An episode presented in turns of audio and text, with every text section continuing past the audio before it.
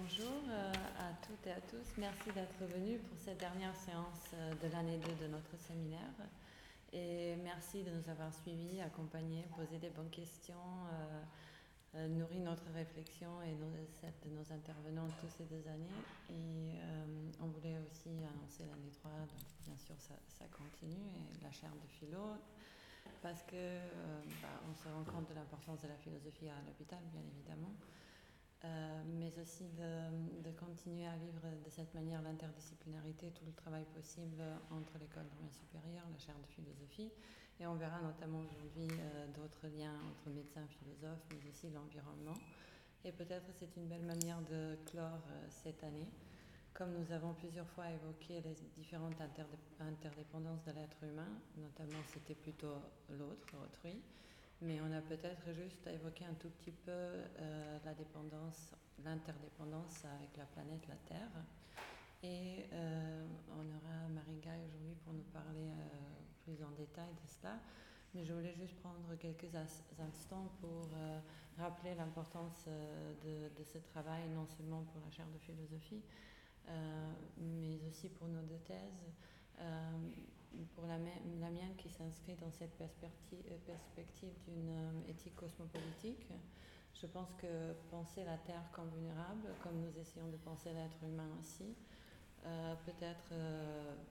une manière utile, un nouvel paradigme pour notre époque de, de voir les choses, d'un devenir de l'être humain et de ses obligations qui, de cette manière, iront, si j'ose dire, euh, que, les obligations de l'être humain ainsi iront peut-être au-delà de, l'État-nation. Si on essaye de penser euh, le fait que nous avons, euh, au-delà des, différences socialement construites, nous avons deux choses en, commun. Le fait que nous habitons tous un corps qui est vulnérable et la planète également. Et toutes les différentes manières de prendre soin du corps, de la santé humaine, mais aussi de la Terre, et comment ces deux questions peuvent être liées euh, en essayant de penser euh, la santé dépendante de l'environnement, euh, l'environnement dépendant du comportement humain. Est-ce que cela pourrait permettre peut-être de réfléchir à, à des questions d'un cosmopolitisme moral? Et, voilà à quel point c'est essentiel à, notre bien-être et notre épanouissement. Peut-être c'est une question un peu ignorée, euh, mais je pense qu'on voit malheureusement de plus en plus à quel point on n'est plus capable d'ignorer la question du rôle de l'environnement pour euh, la, santé humaine. Donc il faudrait peut-être commencer euh, par expliquer que le soin n'est pas un métier parmi d'autres métiers, mais peut-être le principe même de la solidarité sociale. Euh, la relation de soins explique euh, davantage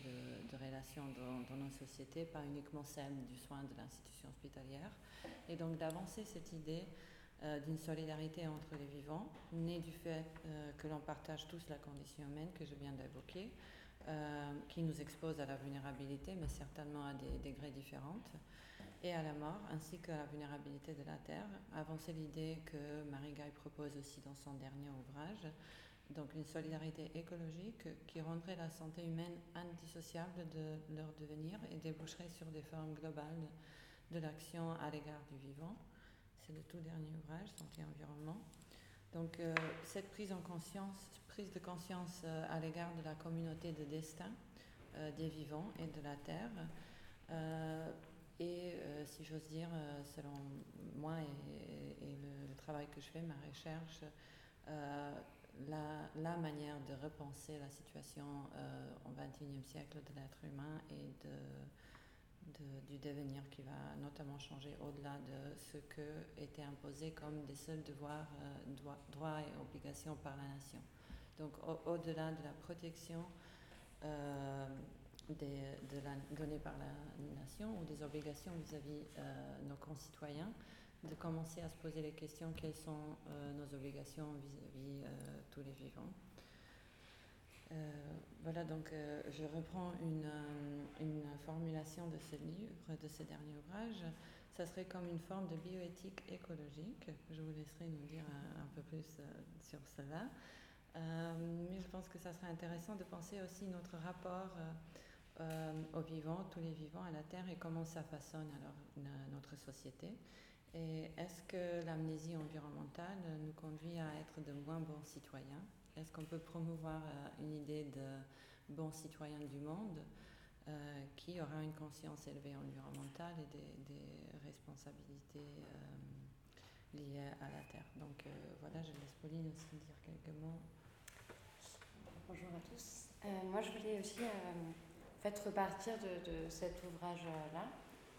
Euh, alors, au risque d'extrapoler un peu votre propos ou euh, de, le réduire ou de peut-être voilà, pour le mettre un peu en lien en fait, parce que ça a vraiment résonné avec ma thèse. Euh, parce que moi, je travaille sur les médecins malades, ce qu'on appelle les médecins tirés malades, c'est-à-dire les médecins qui à un moment vont vivre une maladie grave en fait. Et qu'est-ce qui se passe chez l'expérience pour le médecin quand il devient malade, quand il se retrouve confronté à cette maladie? Et euh, alors en fait, dans, votre ouvrage, euh, vous partez de l'idée que finalement la, santé et, et, la maladie euh, ont des frontières floues. Ça a été très difficile, c'est très difficile encore aujourd'hui de, les définir. Et vous proposez de penser la relation entre santé et maladie à l'aide d'un troisième terme qui est celui de l'environnement. Euh, et, en fait, quand on lit votre ouvrage, on se rend compte que finalement, l'environnement, alors que ça paraît être un terme nouveau euh, euh, qui apparaît voilà, suite à, la pensée de l'écologie, finalement, l'environnement a toujours fait partie, a toujours été pris en compte d'une certaine manière, de différentes façons, par, par la médecine. Et du coup, vous dégagez en gros deux lignes de conceptualisation de la relation entre santé, maladie et environnement et qui, à chaque fois, traduisent deux conceptions, alors me semble-t-il, de la médecine et deux conceptions peut-être de l'être humain. Euh, mais bon, c'est assez peut-être idéal typique la manière dont je le dis, mais voilà. Et donc, la première conception euh, euh, serait une conception plus statistique, biologique, qui définirait donc la santé comme absence de maladie. Et du coup, la médecine aurait pour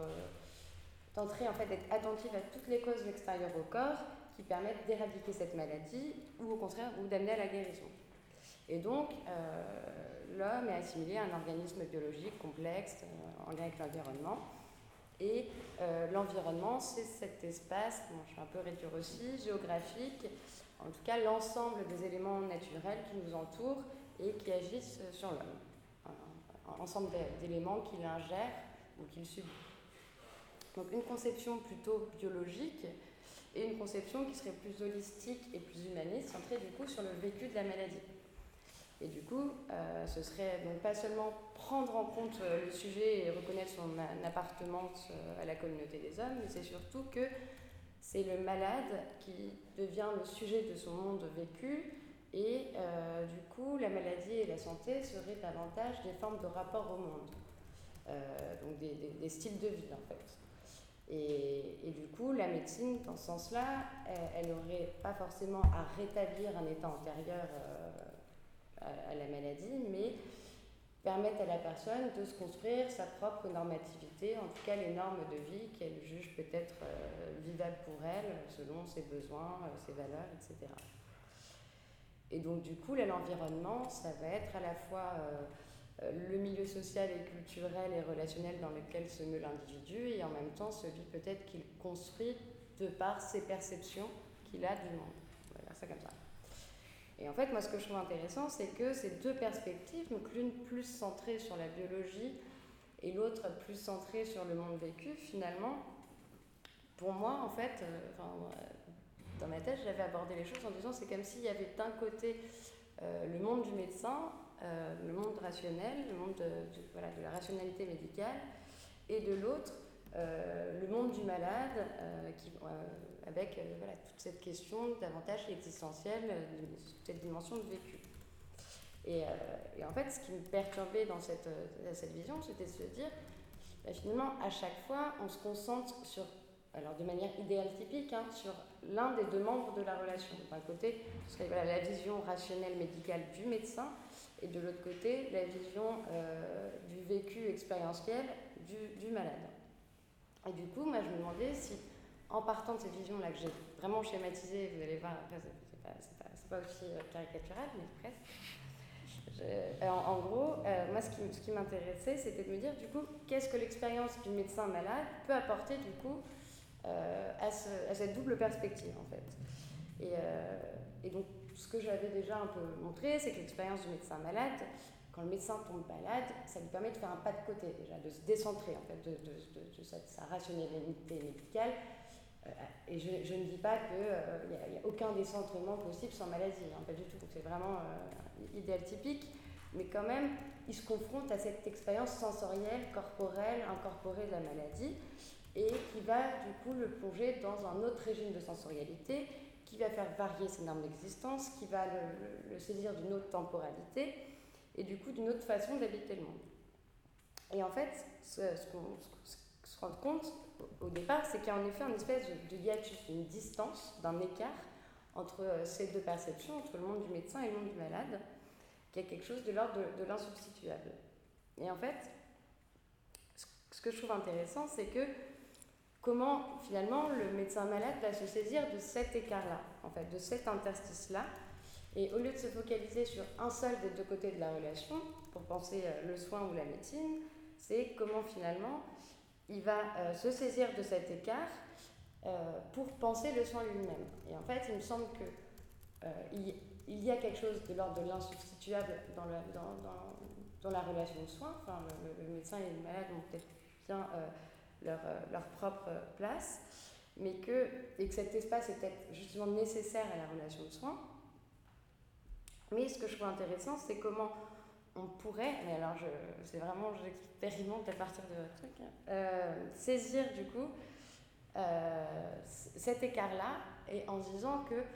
cet écart peut être ce qu'on appelle l'environnement, enfin une autre façon de voir l'environnement en fait. Et que l'environnement, ça va être cet espace propre à la relation et propre à, euh, cette distance entre euh, deux individus insubstituables. Et du coup, ça nous permet d'éviter l'écueil, de penser le soin soit en, regardant que le point de vue du médecin, soit que le point de vue des malades, en oubliant la relation, et ou alors au contraire de se dire je pense la relation en évacuant les deux individualités. Et, euh, ce, que je, ce que je trouve intéressant, c'est voilà, de voir l'environnement comme cet espace lui-même entre les individus, en introduisant euh, la, la, question de monde chez Arendt,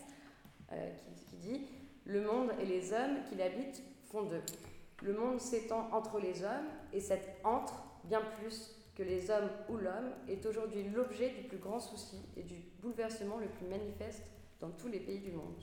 Le monde n'est pas identique à la Terre ou à la nature, en tant que cadre du mouvement des hommes et conditions générales de la vie, il est lié aux productions humaines, aux objets fabriqués de la main d'homme, ainsi qu'aux relations qui existent entre les habitants de ce monde fait par l'homme. Il n'y a monde que là où il y a des hommes, une existence humaine que par le monde. Et du coup, je trouvais intéressant de voir que l'environnement, du coup, ça va pas être le milieu dans le sens l'exact compromis entre le médecin et le malade, par exemple, mais ça va être cet espace de tension et de lutte qui me semble est propre aux soins. Et du coup, je prends de, l'environnement l'étymologie qui vient de virare, qui signifie changer d'aspect, changer d'aspect changer de direction. Et du coup, l'environnement, c'est vraiment cet espace entre où, euh, puisque, voilà, toujours dans l'idée que euh, le monde du patient et le monde euh, du soignant sont indéniablement distincts et que finalement le soin se nourrit justement de cet espace, de cet écart, de cet environnement pour pouvoir euh, permettre une transformation en fait des, des, deux, des deux personnes, des deux côtés de la relation permettre un espace de visibilité et rendre compte finalement d'une conflictualité, comme vous le disiez en fait tout à l'heure, entre peut-être deux visions du soin, deux visions de la santé, deux visions du bien-être et du bien. Et donc, voilà, l'environnement, ce serait justement cet espace politique en tant que tel. Ce qui me semble que le soin, c'est un espace de transformation et de mutation de soi. Et euh, que la relation de soins, c'est proprement dit une scène où se produisent des, acteurs euh,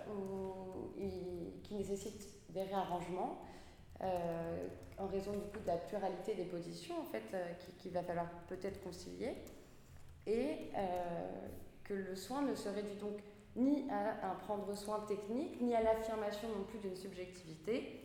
mais à l'affirmation d'une pluralité d'allures de vie qui du coup prévient d'un processus de normalisation et de régularisation. Ce qui me semble être, du coup, pour moi, euh, le fait d'articuler des expériences singulières dans un espace semble être de l'ordre du politique pour moi. Et, euh, donc voilà. Et, du coup, j'avais envie d'essayer de, lire à travers le médecin malade cette possibilité de voir l'environnement comme cet espace qui permet de faire monde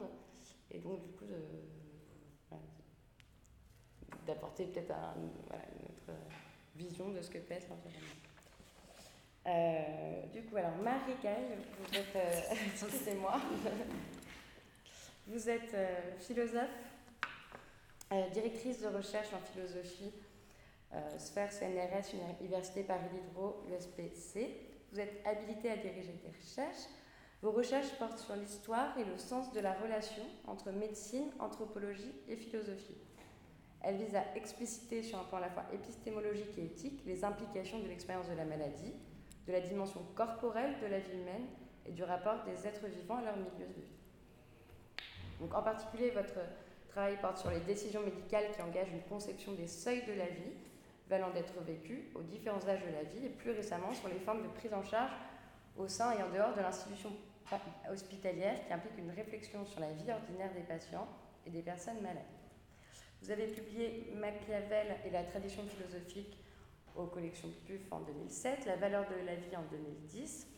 Et euh, aujourd'hui, vous venez nous présenter votre dernier ouvrage, Santé et environnement, qui est paru en mars 2018, me semble-t-il. Oui, je crois. Oui, c'est ça. Voilà. Je vous laisse la parole. Merci. Bah, merci beaucoup. Merci euh, à vous. Euh, bon, je ne vais pas du tout faire ce que j'avais prévu. Voilà,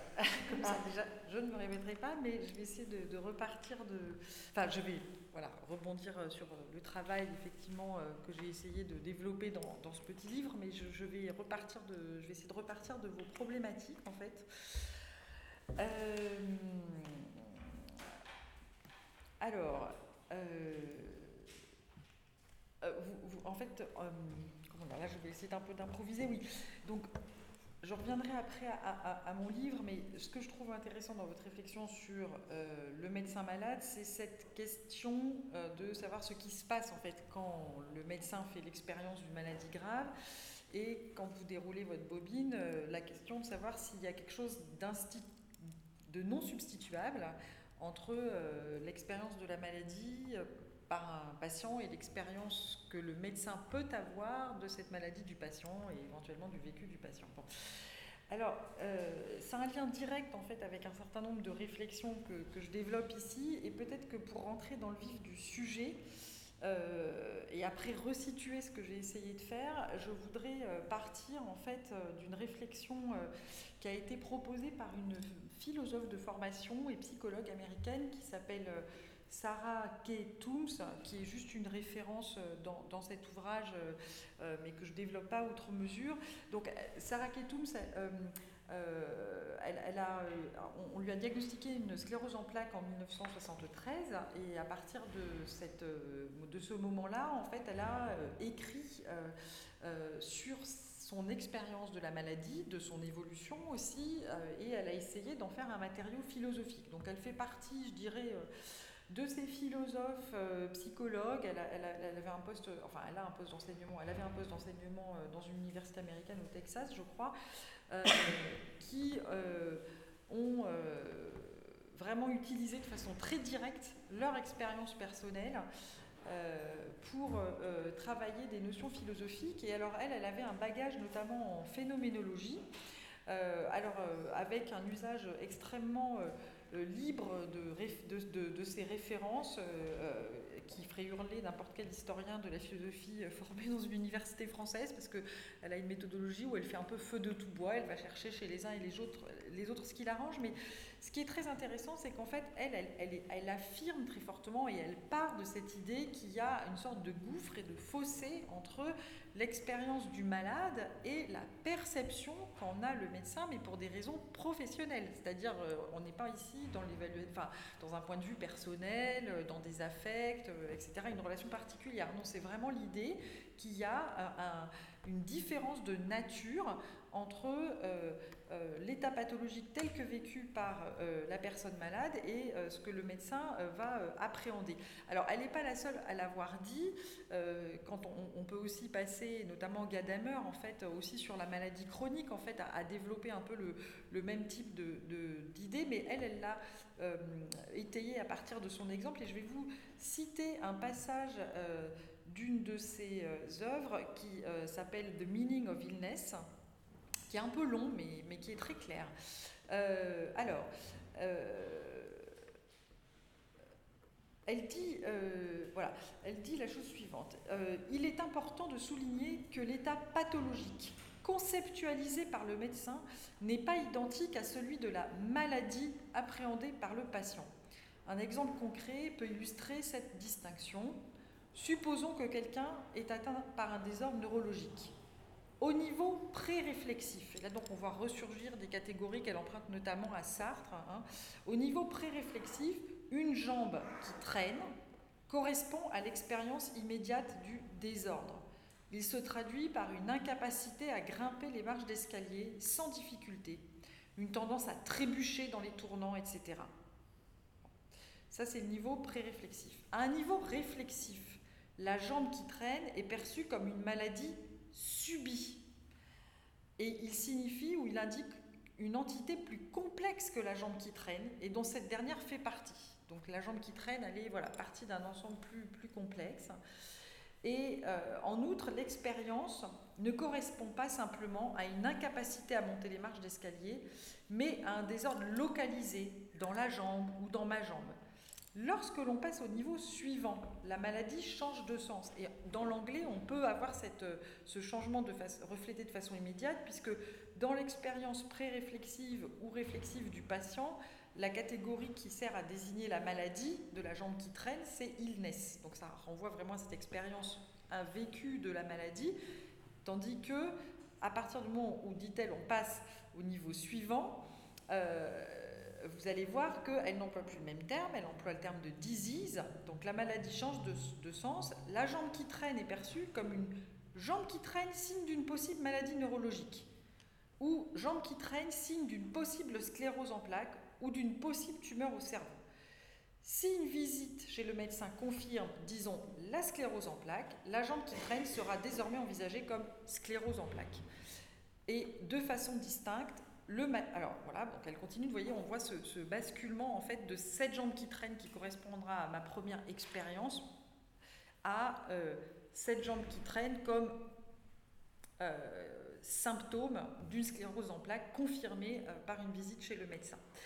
Et donc ça, c'est cette espèce de conversion voilà, progressive vers le point de vue du médecin, et elle conclut en disant de façon distincte, le médecin, donc qui va recevoir la personne dont la jambe traîne, conçoit d'emblée la maladie de son patient comme un état pathologique. Donc perçoit d'emblée l'illness comme une disease. Voilà. Donc elle va vraiment constamment travailler cette distinction. Alors elle le fait donc à partir de son expérience de la maladie, mais encore une fois c'est quelque chose qui a été appréhendé par énormément de, penseurs, qu'ils soient sociologues ou philosophes de, de la maladie chronique, puisque on a voilà, ce sont des maladies, comme vous le savez, au long cours, dont on ne guérit pas, qui impliquent un vécu de longue haleine, une prise en charge de longue haleine aussi. Donc, ça a été un espace, je dirais, pathologique euh, euh, particulièrement privilégié pour essayer de travailler cette distinction. Et en fait, moi, je me suis intéressée à ce point parce que euh, pendant trois ans, ces trois dernières années, j'ai eu la chance de participer à un projet de recherche collectif sur la prise en charge par stimulation cérébrale profonde de la maladie de Parkinson, qui se pratique en France, à Grenoble, à Nantes, à Paris, dans quelques hôpitaux de pointe, qui est très spécifique et euh, pourquoi je m'y suis intéressée, et je vais revenir à, ce qui vous préoccupe, euh, c'est parce que euh, l'équipe notamment de, la salle pétrière, pilotée à l'époque par Yves a publié en 2006 un article qui s'intitulait The doctor is happy, the patient less so. Donc le docteur est très content, mais pas le patient, que se passe-t-il, etc. Donc effectivement, la stimulation cérébrale profonde conçue par les équipes médicales et comme un résultat déjà de, de recherche absolument extraordinaire et comme euh, un protocole euh, de prise en charge, puisqu'on est à, l'interface entre la recherche et la, pratique clinique de routine, euh, tout à fait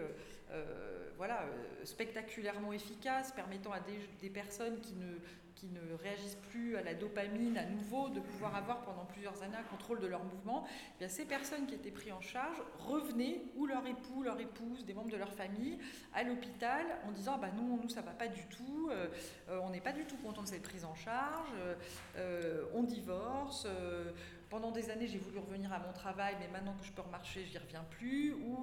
Alors ce dont on soupçonne aujourd'hui qu'il s'agit d'effets secondaires non contrôlés, euh, on a des comportements euh, qu'on n'avait jamais eu auparavant, notamment des comportements à risque, on conduit très vite sur l'autoroute, on va jouer au casino, euh, on a une hypersexualité, etc. Bon, voilà. Et donc l'équipe médicale, qui a effectivement diffusé, enfin c'était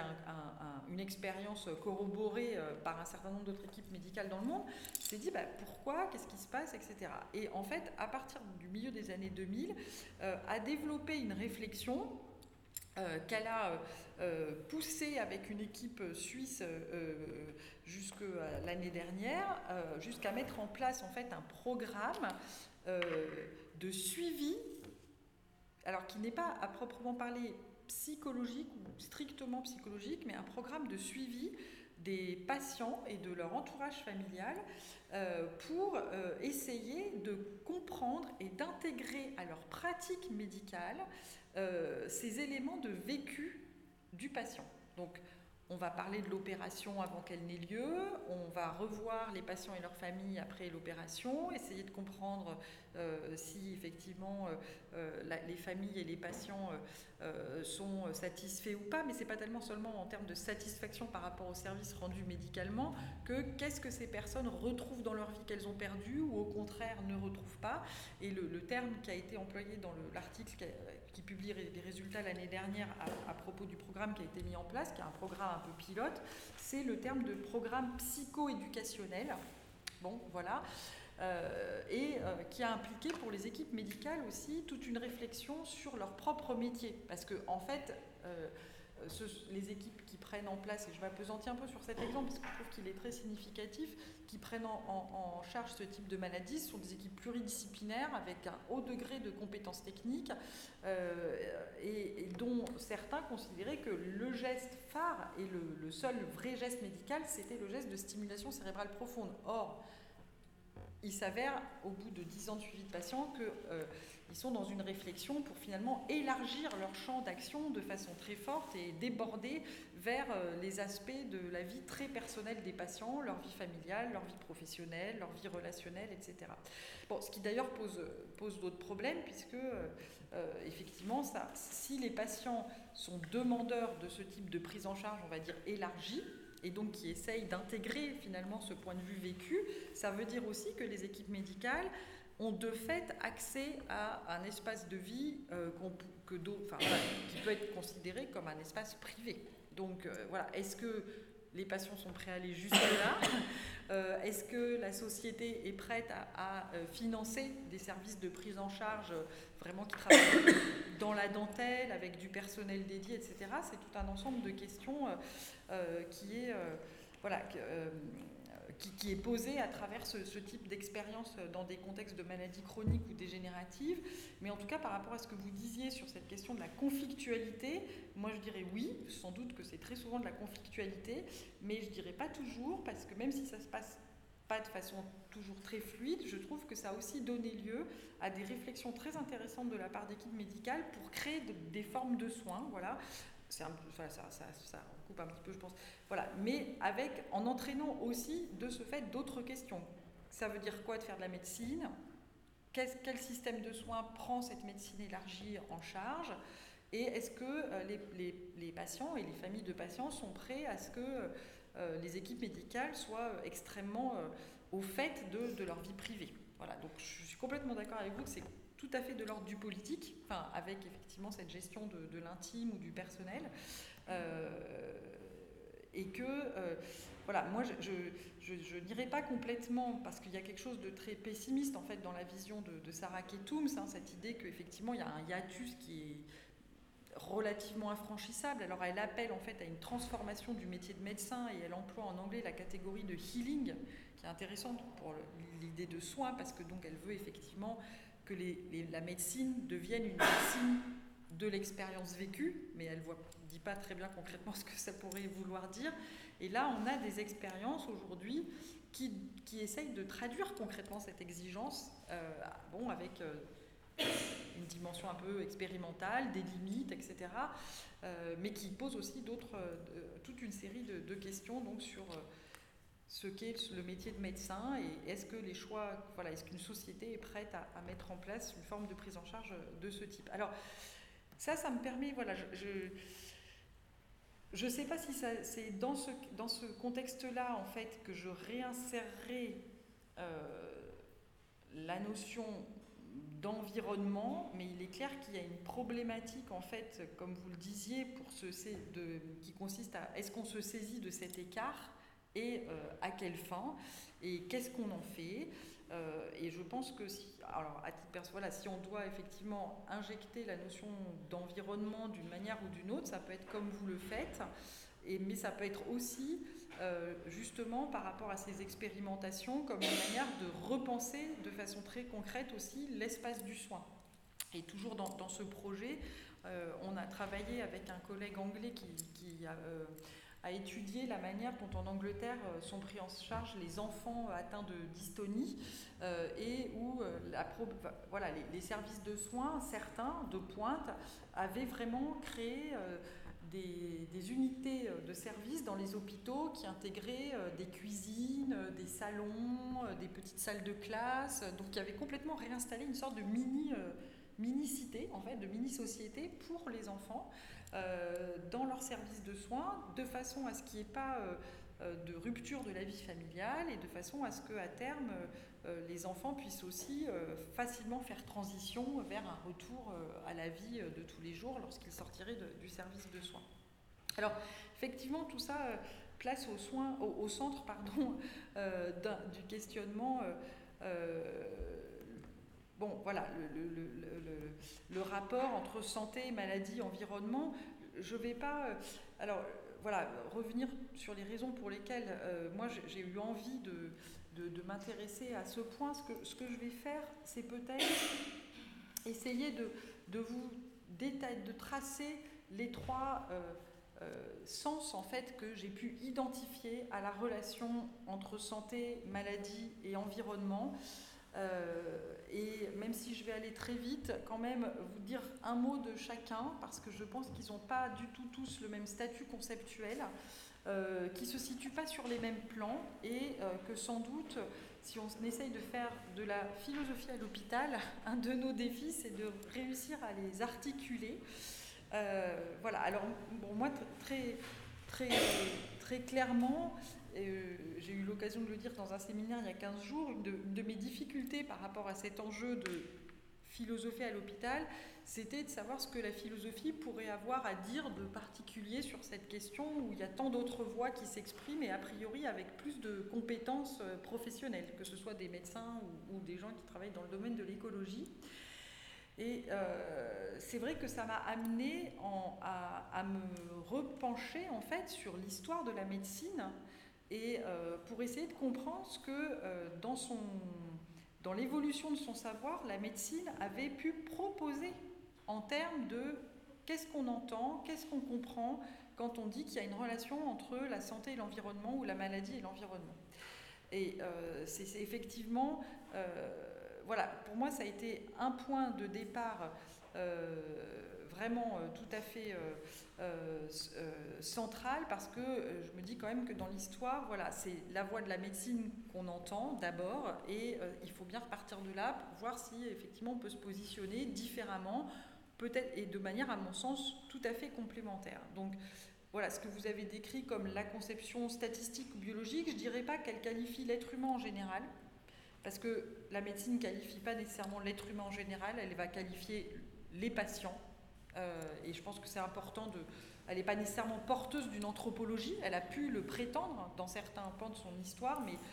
euh, et de ses spécialités, par exemple l'anatomie à la Renaissance, très clairement véhiculer une vision euh, de l'être humain, mais ce n'est pas toujours le cas. Et quand j'ai commencé à, rechercher des éléments d'histoire qui,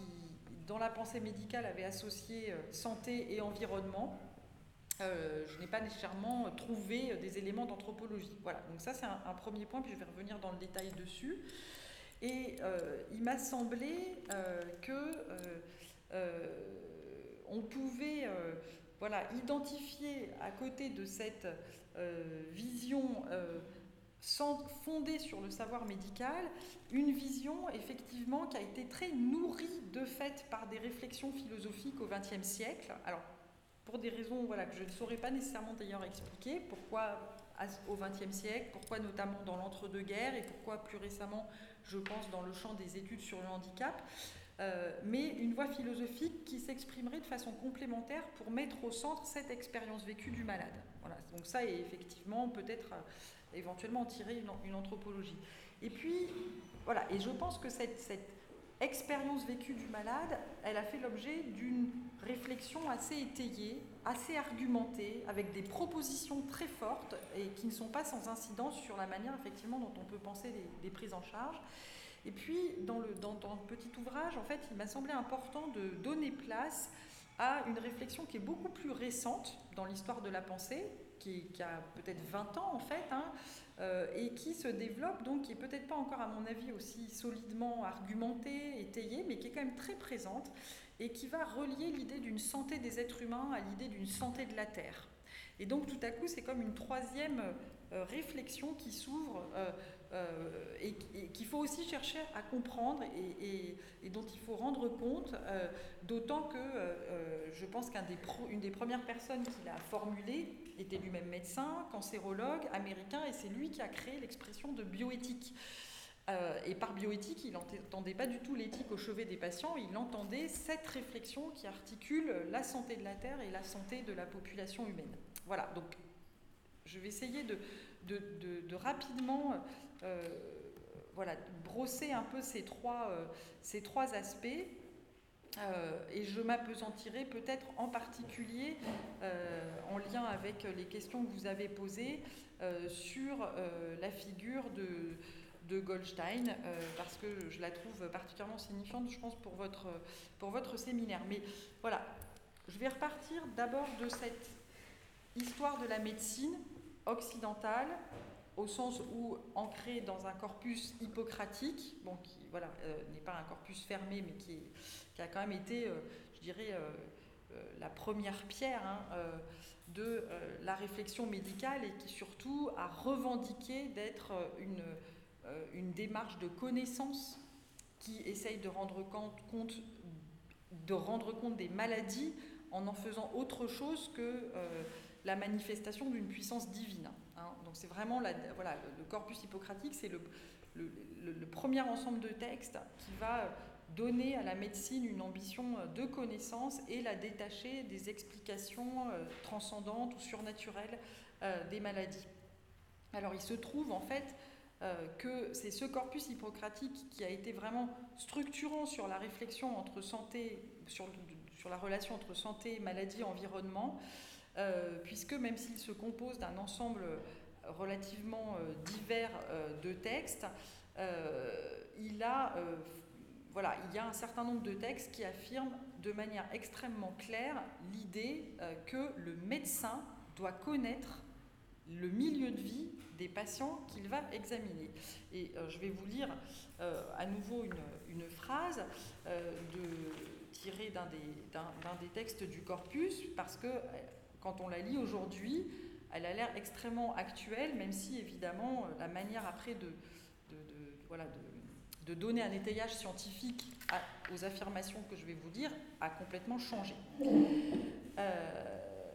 donc, que dit euh, Hippocrate euh, dans, dans son texte? Traité R au lieu. Euh, alors c'est un traité qui est très intéressant parce qu'il s'adresse à des médecins itinérants, donc des médecins qu'on appelle les médecins périodeutes, hein, c'est les médecins voyageurs qui justement euh, avaient pour euh, tâche, mission ou vocation de rassembler des éléments de documentation sur ce qui pouvait être dans la nature du sol, du climat, etc., cause, enfin exercer en tout cas une action sur la santé humaine. Alors donc, voilà ce qui est dit. Qui veut chercher à appréhender correctement la médecine doit faire ce qui suit. Tout d'abord, considérer, à propos des saisons de l'année, les effets que chacune d'elles est capable de produire, car elles ne se ressemblent nullement entre elles, mais diffèrent beaucoup aussi bien de l'une à l'autre que de leur changement. Ensuite, les vents chauds et les vents froids, surtout ceux qui sont communs à tous les hommes, ensuite aussi ceux qui sont particuliers à chaque contrée. Il doit en outre considérer les propriétés des eaux, car de même que les eaux diffèrent en savoir et en poids, de même leurs propriétés diffèrent beaucoup de l'une à l'autre. Ainsi, lorsqu'un médecin arrive dans une cité dont il n'a pas l'expérience, il doit en examiner avec soin la position, la façon dont elle est située par rapport au vent et par rapport au lever du soleil. Puis il doit considérer le sol, le régime des habitants. C'est à partir de ces données qu'il faut considérer chaque cas. Car si un médecin connaissait bien ces données, de préférence dans leur totalité, ou à défaut dans leur majorité, il ne saurait méconnaître à son arrivée dans une cité dont il n'a pas l'expérience, ni les maladies locales, ni ce qu'est l'état des cavités internes, en sorte qu'il ne serait pas démuni pour le traitement des maladies, ni ne connaîtrait l'échec. C'est une affirmation euh, doctrinale très forte. Hein, euh, euh, et puis, ce qui est intéressant aussi, c'est qu'elle prend en compte une pluralité de facteurs. Donc, il n'y a pas un terme comme nous, on peut employer le terme environnement dans le plan santé-environnement aujourd'hui, mais une pluralité de facteurs euh, qui sont perçus comme ayant une influence euh, sur euh, la santé. Et évidemment, aussi, ce qui est très important dans le corpus hippocratique, c'est l'idée qu'il y a une interaction entre ces éléments-là et divers autres facteurs. La constitution propre de chaque individu, son âge, son sexe, etc. et un autre point tout à fait, je dirais, voilà, qui donne le là, si vous voulez, dans, cette histoire de la médecine issue du corpus hippocratique, c'est l'ensemble des écrits qui sont réunis sous le titre des épidémies, qui sont en fait un ensemble extrêmement euh, divers de, textes qui euh, relatent des cas, qui relatent des observations, euh, et avec la perspective en fait de documenter dans différents endroits les tableaux, en fait de créer des tableaux climato-nosologiques. Donc c'est avec les moyens du bord à l'époque, hein, on est au 5e siècle avant Jésus-Christ, mais il y a cette idée quand même qu'on euh, doit euh, documenter euh, les éléments qui vont permettre de comprendre l'apparition d'une maladie chez tel ou tel individu et, donc d'en rendre compte et de trouver un moyen pour agir sur elle. Donc, si vous voulez, là je vous ai donné une citation du traité R au lieu, cette idée que l'environnement ou les éléments qu'on ingère, qu'on respire, qu'on assimile font partie des éléments qui rendent compte d'une maladie, ben on le retrouve dans d'autres traités. Euh, parfois, les explications peuvent varier, mais euh, cette euh, perspective-là va être reprise et transmise à travers les traductions arabes, les traductions latines, et puis ensuite, euh, à la Renaissance, les traductions vernaculaires euh, des traités de médecine, et elle va complètement structurer l'enseignement de la médecine dans les premières universités au Moyen Âge en Europe, donc de, je de Salerne à, euh, à aux Pays-Bas, autour d'une série de points clés. Donc d'une part, l'idée que la médecine propose une explication qu'elle qualifie de naturelle, des maladies, par différence, donc avec une explication d'ordre théologique. Ensuite, l'idée que la médecine ne peut exercer son art, c'est-à-dire à la fois le diagnostic, le pronostic et la thérapie, sans tenir compte d'éléments externes au corps humain. Troisième point, que ceux-ci interviennent donc pour rendre compte d'états pathologiques en combinaison avec d'autres facteurs. Euh, et cette combinaison, en fait, va produire la santé lorsqu'elle est équilibrée et la maladie lorsqu'on atteint un état déséquilibré. Et puis,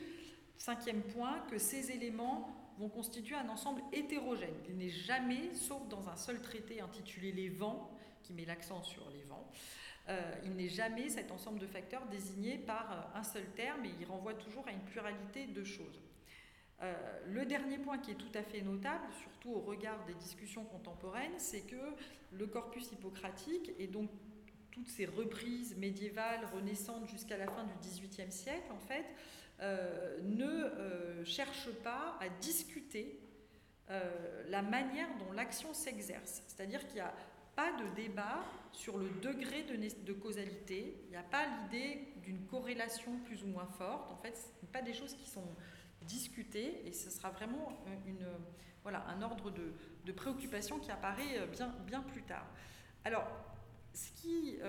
est très intéressant quand on, se penche sur la transmission de ce corpus hippocratique en Europe, euh, donc euh, euh, jusqu'à la fin du XVIIIe siècle, parce que même si entre-temps il y a évidemment des découvertes qui vont modifier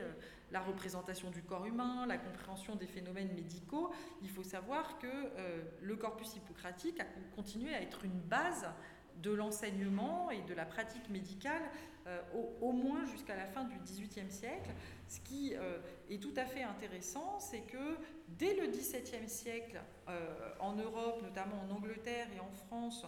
on euh, rencontre des enquêtes qui cherchent à nouveau à documenter cette influence de, du milieu de vie sur, la santé humaine. Et notamment, il y a toute une réflexion sur les milieux malsains et les milieux sains. Donc, euh, l'étude des textes géographiques montre très vite que les marais, les landes, les garrigues ont été assimilés euh, à des euh, espaces insalubres. L'opposition entre la campagne perçue globalement, donc à l'exception de ces marais, de ces landes et de ces garrigues, comme beaucoup plus salubres que les villes, dont il faut absolument traiter les miasmes irrespirables et pathogènes. Euh, c'est à ce moment-là que, par exemple, les égouts se mettent en place hein, à Paris au XVIIe siècle. Voilà, vous avez des, éléments qui, structurent en fait la réflexion autour de, des premiers aménagements de l'espace. Hein. On va assainir les marais, on va euh, euh les murs qui, euh, qui entouraient les villes, on va installer les égouts, etc. Donc ça a des conséquences aussi très concrètes en termes d'aménagement de l'espace. Alors moi, il y a un moment qui m'a particulièrement intéressée dans l'histoire de cette euh, filiation euh, hippocratique, c'est la réflexion euh, qui se déploie à la fin du XVIIIe siècle, donc juste avant et après la Révolution française en France, chez des auteurs comme Cabanis ou Pinel.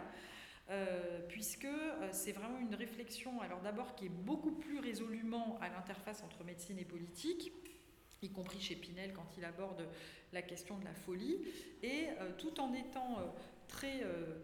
comment dire, inspiré par le corpus hippocratique, en en reprenant euh, les, perspectives épistémologiques, ils apportent des éléments nouveaux à la réflexion. Et notamment, Cabanis, c'est tout à fait frappant, il va introduire quelques éléments de réflexion tout à fait nouveaux, et vous allez voir que ces éléments, on les retrouve par la suite. Alors, un premier élément, et on le trouve également chez Pinel, c'est une, réflexion, mais là euh, qui, a commencé à se formaliser tout au long du XVIIIe siècle sur l'architecture des hôpitaux. Puisque Pinel pour la folie et Cabanis de façon plus générale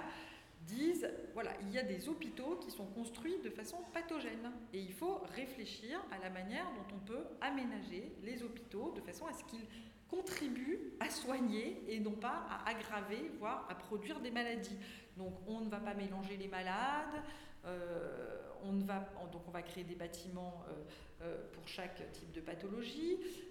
il y a toute une réflexion chez Pinel sur le rapport à la nature et notamment à la verdure comme quelque chose de bienfaisant pour les fous.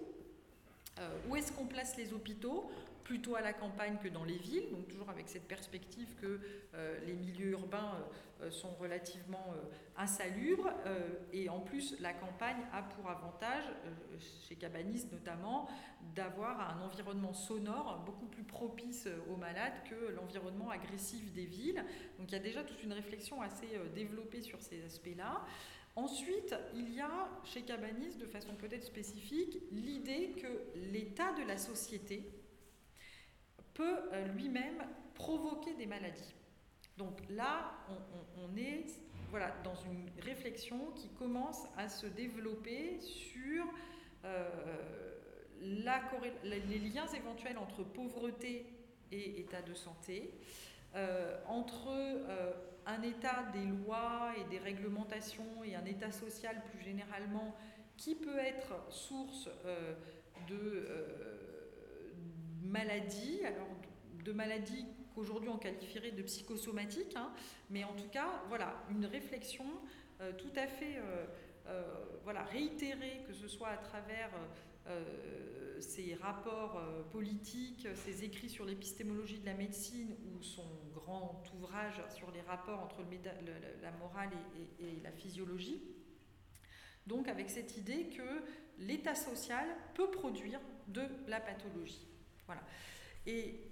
c'est un élément effectivement tout à fait important puisque euh, quand euh, les premiers travaux qu'aujourd'hui on va réinscrire dans une histoire de la santé publique vont se développer au 19e siècle, il va y avoir effectivement l'accent mis euh, à nouveau sur l'environnement au sens très physique du terme, la pollution des premières industries,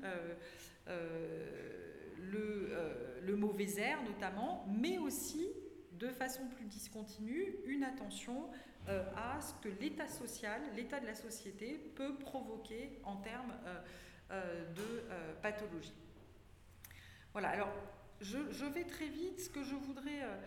peut-être pour finir ce, premier point dire, c'est que il y a des débats homériques chez les historiens de la médecine sur le fait de savoir si on peut parler jusqu'à aujourd'hui d'une filiation hippocratique ou d'une médecine hippocratique on ne va pas rentrer dans ces débats. Moi, ce qui me semble important de, souligner, c'est cette dimension structurante de la réflexion qui a été posée dans le corpus hippocratique d'un lien de cause à effet euh, entre euh, ce qui environne la personne, ce qu'elle ingère, ce qu'elle assimile, ce qu'elle respire, encore une fois, et éventuellement une prise en compte de l'état social, donc euh, jusqu'à donc d'un lien entre ces éléments et un état de santé et euh, de maladie. Euh, ce qui est très euh, aujourd'hui, comment dire, caractéristique de la réflexion dans la médecine à ce sujet et notamment dans l'épidémiologie, c'est toute la discussion sur le degré de causalité qu'on peut établir, qu'on peut prouver par rapport à cette, à, cette perspective. Et les premiers débats ont commencé dans les années 1950 autour du tabac effectivement, avec des, premières tentatives d'enquête pour corréler la survenue du cancer des poumons avec euh, la consommation passive ou active de tabac. Euh, voilà. Donc, je, ne reviendrai pas sur cet aspect qui est très intéressant et puis qui est pris dans des controverses politiques, on pourra éventuellement en discuter, mais ce que je voudrais vraiment vous, faire passer comme idée, c'est que cette idée qu'il y a un lien entre santé, maladie, environnement, c'est quelque chose qui est complètement euh, euh, voilà, encore une fois, structurant dans l'histoire de la pensée médicale européenne,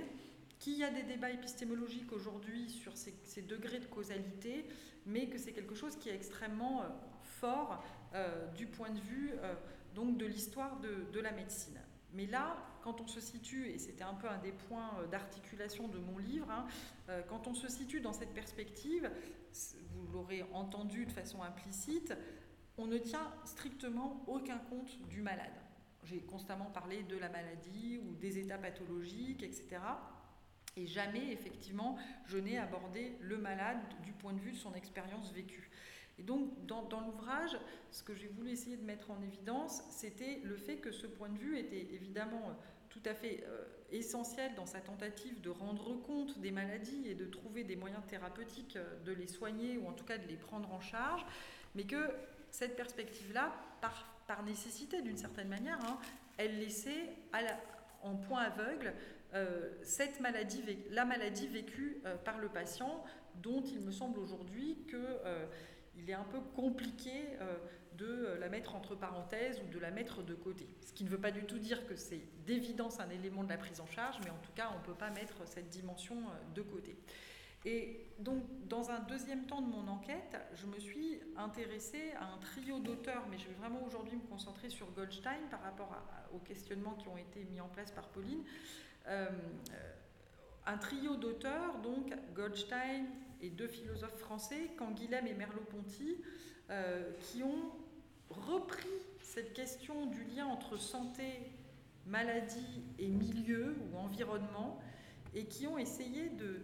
labourer les choses euh, de façon à euh, finalement euh,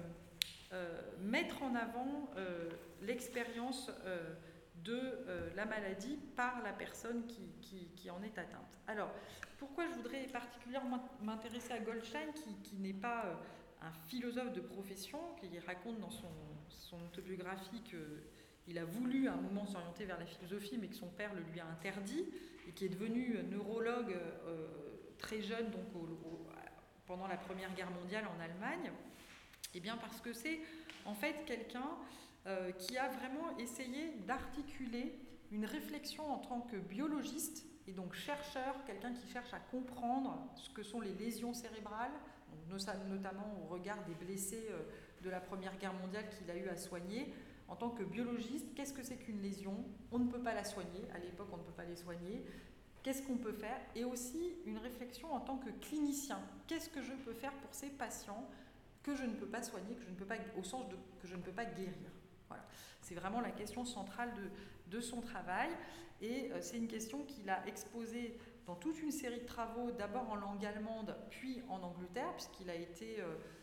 en fait arrêté en 1933 très vite par le gouvernement allemand, torturé et libéré à condition qu'il quitte le pays. Donc il, il, a quitté le pays, effectivement. Il est parti vivre quelques mois en Hollande, où il a écrit peut-être un travail que vous connaissez qui a été traduit en français, notamment d'ailleurs sous la houlette de Canguilhem et Merleau-Ponty en 1951, donc la structure de l'organisme. Euh, et puis après, il a fait une seconde partie de sa carrière en, Angleterre, aux États-Unis, pardon. Euh, donc c'est un, ouvrage, c'est toujours assez, comment dire, euh, frappant de se dire qu'il a écrit ça en quelques semaines, enfin plutôt qu'il a dicté la structure de l'organisme, qui est quand même un pavé conséquent euh, en quelques semaines. Et puis bon, donc après, il est parti aux États-Unis et, il a publié toute la deuxième partie de son œuvre en, anglais et notamment un petit ouvrage qu'on est en train de traduire avec deux doctorantes avec qui je travaille qui s'appelle La nature humaine à la lumière de la psychopathologie. Alors là, pour le coup, il y a effectivement une dimension anthropologique très, euh, assumée. Hein, voilà. Mais dans ces deux travaux, en fait, il a effectivement cherché à articuler euh, le travail du biologiste et le travail du clinicien. Et c'est là que la notion de holisme va revenir et est particulièrement euh, intéressante. Alors donc Goldstein, il part de l'idée qu'il n'est pas possible de ne rien proposer aux patients cérébrolésés en 1918. et donc il va avoir à la fois sur le plan de sa pratique clinique, de sa recherche et de sa carrière, en fait, il a eu l'opportunité de créer dans les années 20 une institution à Francfort qu'il a appelée résidence et non pas hôpital, euh, dans laquelle il a euh, donc euh, travaillé en logeant ses patients cérébrolésés, en essayant ce qui était les premiers pas de la réhabilitation. Hein, en essayant donc avec eux et en expérimentant euh, des exercices euh, et en essayant de faire en sorte qu'ils retrouvent une activité qui puisse leur permettre d'avoir un métier une fois qu'ils seraient sortis de cette résidence, où parfois ils passaient 10 ans, enfin ils ont passé beaucoup d'années, de façon à être resocialisés. Alors pourquoi euh, a-t-il fait ça et, il a écrit, alors que vous savez que l'Allemagne dans les années 20 n'était pas dans une situation économique très florissante, des rapports pour que le gouvernement allemand euh, crée euh, des pensions à vie pour ces personnes-là, étant entendu qu'elles pourraient éventuellement retrouver une forme de vie sociale et même d'activité professionnelle, mais qu'elles ne pourraient pas être réinscrites dans une vie tout à fait, entre guillemets, normale. C'est la catégorie qu'il emploie. Donc voilà, il a toute cette réflexion. Alors, en fait, dans ces deux ouvrages, il va distinguer de façon très stricte euh, l'activité du, biologiste euh, qui cherche à comprendre les phénomènes et il va décrire cette démarche à partir du terme comment dire, en termes de démarche atomistique. Donc quelqu'un qui s'intéresse aux lésions cérébrales en tant que biologiste, il va s'y intéresser en en, découpant l'organisme. Hein, il va s'intéresser à la lésion, il va s'intéresser à la partie blessée, il va essayer de comprendre causalement euh, les choses, etc. Donc il n'y a pas d'appréhension du corps dans sa globalité. Et il n'y a pas d'appréhension de l'expérience du patient, parce que le biologiste, ce n'est pas son objectif, il n'a pas à comprendre ça. Donc c'est voilà, le terme d'atomisme ou de méthode atomistique permet de décrire pour lui cette euh, approche-là de euh, la lésion. Et il va distinguer donc cette approche-là d'une démarche qu'il va qualifier de holiste ou holistique, voilà, qui va être celle du clinicien où là, il va s'agir euh, non plus de comprendre la lésion, mais de voir ce qu'on peut faire avec un patient qu'on ne va pas pouvoir guérir de cette lésion, mais il faut bien faire quelque chose et ne pas seulement, dit-il, avoir une attitude charitable envers lui. Et euh, donc, cette démarche holistique, qu'est-ce qu'elle veut dire? Euh, Elle veut dire, en fait, non seulement effectivement qu'il s'agit de réappréhender le corps tout entier, mais au-delà du corps tout entier, le corps dans le monde et le patient dans sa relation au monde et aux autres êtres humains. Alors pourquoi propose-t-il cela? Parce que, et sa thèse tient en, peu de mots, même s'il dit qu'après c'est extrêmement difficile concrètement de faire quelque chose, mais sa thèse tient dans l'idée qu'une lésion, c'est jamais seulement la lésion de cet organisme-là, ou de, cet organe donné, pardon, mais euh, que la lésion, elle va engendrer un bouleversement du rapport au monde et aux autres pour le malade. Donc, point de vue atomistique, on l'étudie, et point de vue holiste, on embrasse la portée et les conséquences. Et euh, cette euh, perspective-là, en fait, euh, il va l'affiner en disant que des patients cérébrolésés qui peuvent avoir perdu la faculté d'utiliser leur langage de façon pleine ou partielle,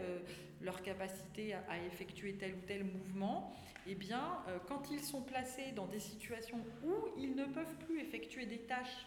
qu'auparavant ils effectuaient de façon extrêmement euh, simple, basique et sans même y penser, ils vont être placés dans ce qu'il va appeler des situations catastrophiques, euh, d'angoisse en fait extrêmement radicale, et que tout l'art du clinicien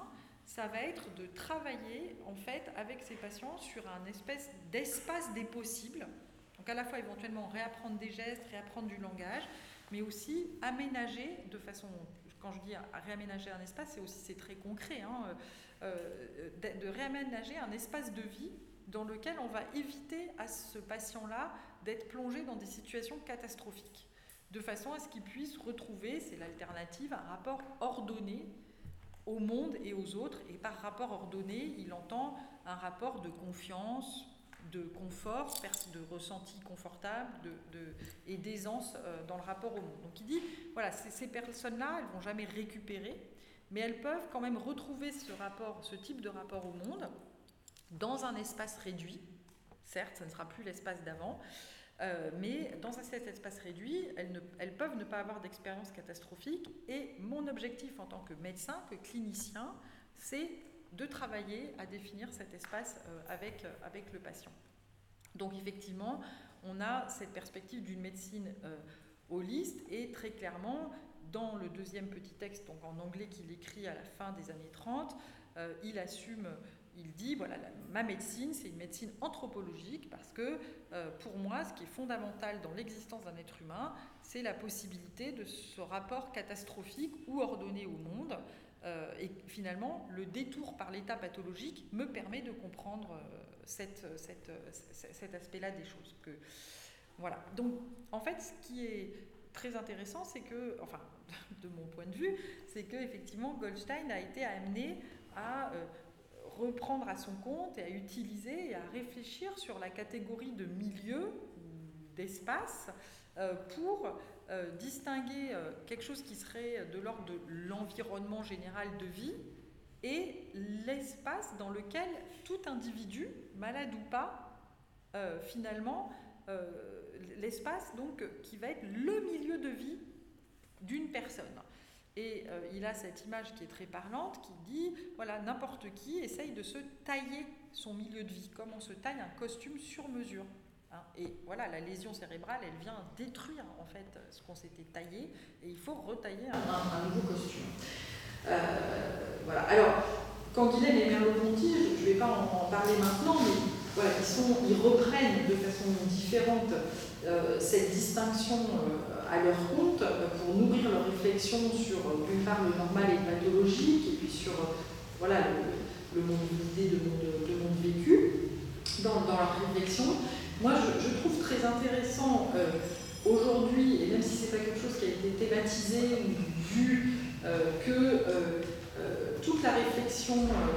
critique développée par les études sur le handicap depuis le début des années 80 pour dire arrêtons d'absolutiser le handicap, essayons de penser la manière, alors évidemment ça, vaut à des degrés divers pour telle ou telle déficience, hein, euh, essayons donc d'arrêter de, penser isolément quelque chose qui serait une déficience de façon absolue, mais réfléchissons à son interaction avec le milieu de vie de la personne et la manière dont finalement ce milieu peut l'aggraver ou la minorer, la déficience eh c'est quelque chose finalement qui est une traduction assez, euh, enfin, qui est une réactualisation euh, très proche de cette idée. Euh, et le fait que ces études sur le handicap promeuvent pour la plupart d'entre elles le fait d'utiliser l'expression situation de handicap plutôt que handicap tout court, nous renvoie aussi à cette idée qu'il est pertinent de distinguer un environnement de vie général et un milieu de vie spécifique dans lequel la vie de la personne finalement se déploie dans des conditions qui lui sont favorables. Étant entendu que pour Goldstein, comme d'ailleurs pour Canguilhem, euh, cette définition-là va être à chaque fois euh, vraiment un patron individuel. Hein. Euh, il n'y a pas de définition qui puisse s'appliquer à tout un chacun d'un milieu de vie favorable. Alors, voilà, moi, voilà, je, je, je, trouve que ça, c'est quelque chose, si vous voulez, quand on, s'intéresse à la manière dont plusieurs corpus de textes ou plusieurs spécialités disciplinaires peuvent porter certaines idées sur le soin, quelque chose qui est, je pense, très fortement constitué dans, euh, dans la philosophie, en tout cas à partir de, de ces réflexions euh, chez euh, Goldstein, Canguilhem et Merleau-Ponty. Et puis, voilà, je voudrais alors la transition est un peu, euh, un peu bancale à certains égards, mais je vais quand même la faire comme ça. Euh, ce qui m'a beaucoup frappé en travaillant euh, ces trois références, Goldstein, Canguilhem et Merleau-Ponty, et chose à laquelle je ne m'attendais pas du tout en fait, c'est que j'ai retrouvé la référence à Merleau-Ponty dans des réflexions contemporaines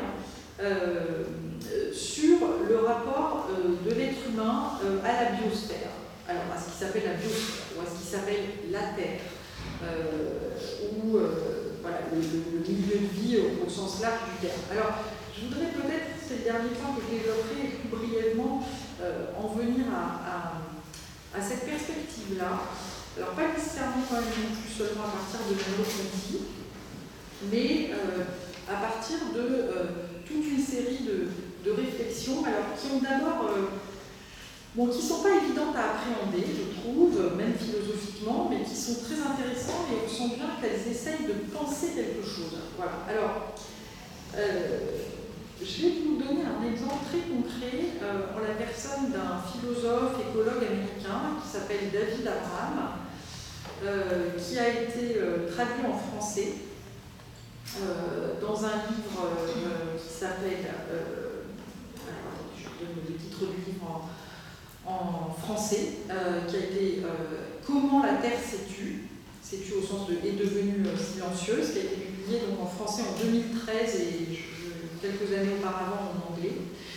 Alors David Abraham, en fait, il fait référence à Merleau-Ponty de façon intéressante. Dans son livre, en fait, il essaye de mettre en scène, à la fois d'un point de vue spéculatif et d'un point de vue presque, je dirais, romanesque ou fictionnel, le rapport que tout un chacun peut euh, avoir avec ce qu'il appelle la biosphère. Et il part de l'idée suivante, c'est que on peut se relier à la biosphère de façon scientifique, à travers des activités de mesure et de cartographie, à travers l'élaboration d'hypothèses explicatives sur les planètes, leurs interactions, etc. Mais on peut, dit-il, aussi s'y relier sur le mode d'une expérience personnelle et à ce moment-là, dit-il, on est membre d'un ensemble plus vaste. Et c'est une expérience qui, selon Abraham, est essentielle à notre bien-être et à notre épanouissement. Alors, comme je disais, il, essaye donc à la fois d'être sur un plan argumentatif et sur un plan plus narratif. Narratif, il nous relate des expériences vécues par lui-même de bien-être dans un rapport à la nature, à la voie lactée, etc. et spéculative parce qu'il se réfère effectivement à Merleau-Ponty avec la perspective que Merleau-Ponty nourrit toute une réflexion sur la sensorialité humaine et euh, le rapport de l'être humain au monde sur un mode effectivement d'abord perceptif, hein, avant même d'être réfléchi. Alors moi c'est une lecture qui m'avait beaucoup euh, frappée et interrogée parce qu'elle euh, faisait partie de tout un ensemble de textes. Je pense notamment aux travaux d'un philosophe finlandais qui s'appelle, le finlandais ou danois d'ailleurs, je ne sais jamais, finlandais je crois, Arne Naes, qui a aussi énormément travaillé cette question-là et qui a dit oui, bien euh, effectivement, moi je pense que l'expérience du rapport euh, euh, individuel à la nature est quelque chose de tout à fait essentiel, mais c'est très dur de l'argumenter. C'est très dur de, de, dire autre chose que son expérience personnelle. il, dit, il dit la chose suivante. Quand on a la chance de sentir que l'on fait partie d'un lieu, il est difficile de ne pas être heureux et reconnaissant. Pourquoi C'est difficile à dire? Alors, je voudrais terminer sur, euh, sur, ces points parce que, effectivement, on trouve comme ça maintenant aujourd'hui de façon récurrente dans des écrits qui sont des essais, des, fictions, des approches philosophiques, tout un ensemble de réflexions autour de ce lien que les êtres humains entretiendraient à la planète Terre, à l'environnement, à la biosphère. Euh, et euh, dans cette réflexion, il y a une place pour quelque chose qui est plus que le bien-être, mais qui est presque, et qui est effectivement la santé. Et pour ma part, j'ai tendance à penser que nous sommes dans une époque qui euh, cherche en fait à définir, alors pas de façon du tout consensuelle, hein, une forme de de lien entre la santé des êtres humains et la santé euh, de la Terre. Alors je vais terminer peut-être en vous donnant quelques éléments épars, je dirais, de euh, bibliographie sur cette question, parce que je pense qu'elle mérite vraiment d'être encore euh, étayée du point de vue conceptuel et, argumentée d'un point de vue normatif. Alors pourquoi, pourquoi cela? Parce que en fait, quand, euh, Ernst Haeckel, au milieu du 19e siècle, finalement euh, définit le terme d'écologie, euh, il non seulement va donner naissance à une science, mais il va donner naissance à la réflexion sur les relations des organismes avec l'environnement et mettre l'accent en fait sur les rapports que tous les êtres vivants, pas seulement les êtres humains, donc entretiennent entre, eux à l'intérieur d'un monde, monde ambiant. Et c'est une réflexion qui va avoir non seulement euh, une portée euh, en, enfin, en, Angleterre, en France, en Allemagne, mais aussi euh, dans les sciences humaines. Elle est reprise par le géographe Paul Vidal de la Blache, elle va être reprise par Canguilhem, avec cette idée chez Paul Vidal de la Blache, donc vraiment le fondateur de la géographie française, que ce qu'il convient d'étudier, ce sont les relations mutuelles qui unissent les organismes vivants. Et il parle à ce sujet des fils insoupçonnés dont est tissée la trame qui nous enlace. c'est une très belle formule, hein, euh, effectivement, voilà, on, est reliés les uns aux autres, euh, et donc pas, encore une fois, pas seulement les êtres, les êtres humains, euh, par des milliers de fils insoupçonnés et nous sommes pris dans une trame. Enfin, nous sommes pris pas au sens de prisonniers, hein, nous la faisons aussi, mais voilà. Donc, il y a vraiment cette perspective qui s'est développée à la fois dans l'écologie de la santé, l'écologie scientifique, mais qui a aussi une certaine présence dans la réflexion en sciences humaines et sociales et qui amène certains auteurs, je pense par exemple notamment à l'écologue euh, Raphaël Matevé aujourd'hui, à euh, affirmer l'idée d'une solidarité, vous avez prononcé l'introduction ce terme, une solidarité ou une communauté de destin entre euh, les humains et euh, l'environnement dans lequel ils vivent et euh, les êtres vivants qui composent cet environnement. Alors moi je trouve que cette idée est extrêmement intéressante et en même temps elle n'a rien d'évident. Voilà, on peut à la fois sur un plan d'écologie scientifique euh, étayer et prouver et argumenter cette, cette trame, ces milliers de fils qui, qui, nous, relient les uns aux autres, mais ne pas savoir, ou en tout cas trouver euh, euh, qu'il y a un saut entre cette analyse et ces résultats et l'affirmation d'une solidarité entre les vivants d'une interdépendance au sens normatif du terme cette fois-ci entre les vivants. et c'est des choses dont effectivement la pensée écologique se fait aussi porteuse. Je voudrais notamment évoquer un forestier américain qui, a écrit un livre magnifique qui s'appelle L'Almanach d'un comté des sables, qui dit bah oui, lui aussi développe en fait ce qu'il appelle une vision biotique en fait de la, de, la, des êtres humains et, de, de, leur environnement. Mais il dit bah voilà, moi je suis totalement convaincu, mais je, je, je suis bien conscient que euh, c'est une conviction personnelle et que euh, euh, tout le monde ne partage pas cette conviction d'une interdépendance des êtres vivants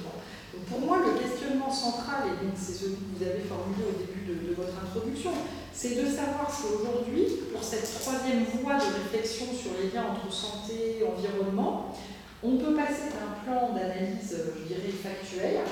Il y a euh, euh, des liens, euh, d'ailleurs parfois pathogènes, hein, entre les animaux et, et, les êtres humains. notre, la santé de la Terre, même si on utilise un sens oui, évidemment euh, fondamentale pour la santé des êtres humains, parce que si nous épuisons les ressources de la Terre, ben, voilà. Mais voilà, au-delà de ces affirmations euh, factuelles, euh, comment fait-on pour franchir le saut du normatif et fonder finalement l'affirmation d'une solidarité entre, entre, entre les humains? Je pense que c'est vraiment quelque chose qui est de l'ordre effectivement d'une affirmation et d'une thèse qu'on peut tout à fait porter, c'est un choix, mais je trouve que l'argumentation pour l'instant élaborée à, ce sujet euh, n'est pas euh, totalement probante parce qu'elle euh, recèle énormément de récits personnels et d'affirmations qui ne sont finalement voilà, qui ne sont pas très, très étayées en termes de, prise de position politique et, morale. Voilà. Donc pour moi, je trouve que il y a un état du savoir médical pour ressaisir et terminer, hein, euh, qui a finalement euh, très vite posé l'idée qu'il y avait un lien entre santé, maladie, environnement, et qui, a rendu compte d'un point de vue causal de certaines pathologies à partir d'éléments euh, extérieurs au corps humain. Il y a une perspective philosophique qui a été fortement étayée par ce trio d'auteurs dont j'ai parlé, qui permet de réinscrire l'expérience vécue de la maladie comme quelque chose de central dans l'analyse des relations entre santé, maladie, environnement, au sens où il s'agit effectivement de dire bah, ce qui constitue le pathologique, euh, c'est euh, le fait que nous ne parvenions pas à nous tailler notre milieu, ou que la société nous empêche de le tailler, ou ne nous aide pas à le tailler, etc. Voilà, et je pense qu'aujourd'hui, pour terminer, on est dans une époque où on cherche à penser une sorte de solidarité. Euh, qu'on pourrait qualifier de, biotique, d'écologique, euh, mais qu'elle est encore en travail euh, du point de vue, euh, du point de vue conceptuel et, normatif. Voilà, je vais, m'arrêter là parce que j'ai l'impression d'avoir beaucoup parlé, en espérant que ça va susciter des questions et des remarques, des objections aussi. Voilà.